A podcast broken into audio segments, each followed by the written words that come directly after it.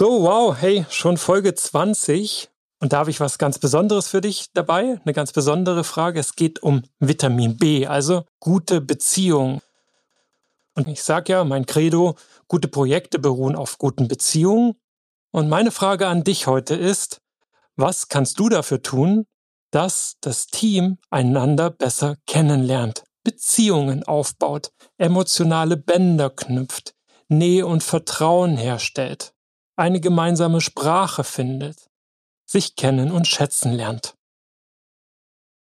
Over and out. Viel Spaß beim Reflektieren.